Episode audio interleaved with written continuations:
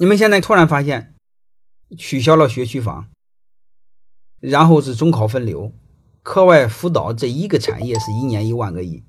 疫情的时候死掉了百分之三十，一取消了假期的课外辅导，至少再死百分之五十。然后再就是取消了老师的寒暑假，然后取消的独立学院，把它全转成职业本科。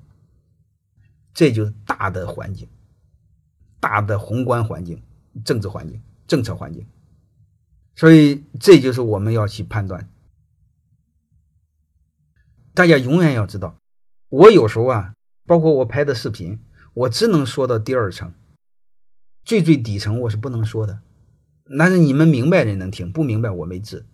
最最底层全是政治，政治环境、政策环境，一句话一个行业的事儿。所以这些你们一定要足够敏感，这些你们不敏感，全没治。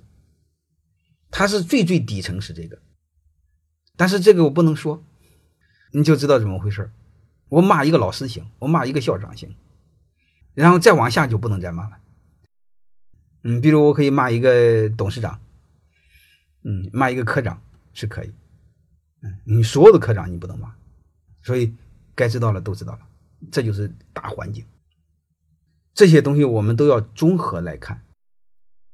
然后大环境你看明白了话，然后结合着你对人生的理解，你对教育的理解，然后你做选择做判断，孩子该怎么教育，你的人生该怎么选择，其实就上次我说的，是银还是铅，